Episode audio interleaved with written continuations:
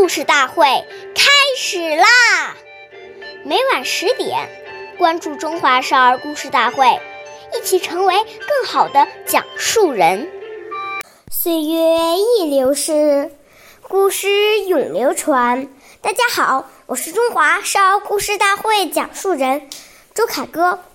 今天我给大家讲的故事是《曾子内省》第四十九集。曾子是孔子的学生，叫曾参。他是个非常注重道德修养的人。他每天晚上睡觉之前，总是对自己一天的所作所为进行反思。我这一天做了什么事情？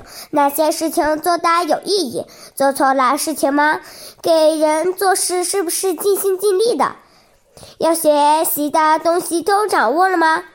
正是他这种勤于反思、时时注意加强自己。身身修养的精神，使得曾参成了孔子的得意门生之一，成了一个受人尊敬的人。今天我们要继续发扬这种自我反省的精神，不仅自己的事情，不仅自己的事情，就是见到别人做事时，也要留心学习观察，处处总结经验教训。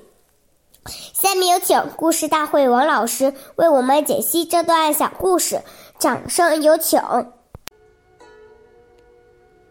大家好，我是刘老师。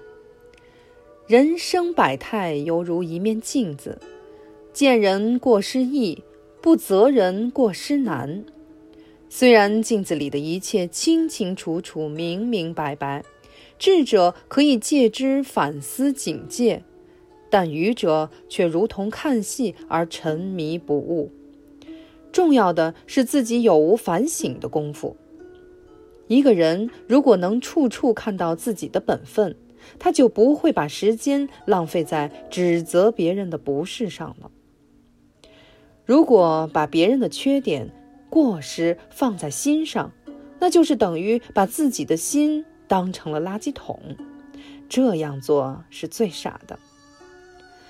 我们做父母的要引导孩子正确看待他人的缺点和不足，不以自己的长处比他人的短处，要让孩子明白“金无足赤，人无完人”的道理。感谢大家的收听，下期我们再会。我是刘老师，想参加中华少儿故事大会的小朋友，请关注我们的微信“微库全拼”。八六六九幺二五九，一起成为更好的讲述人。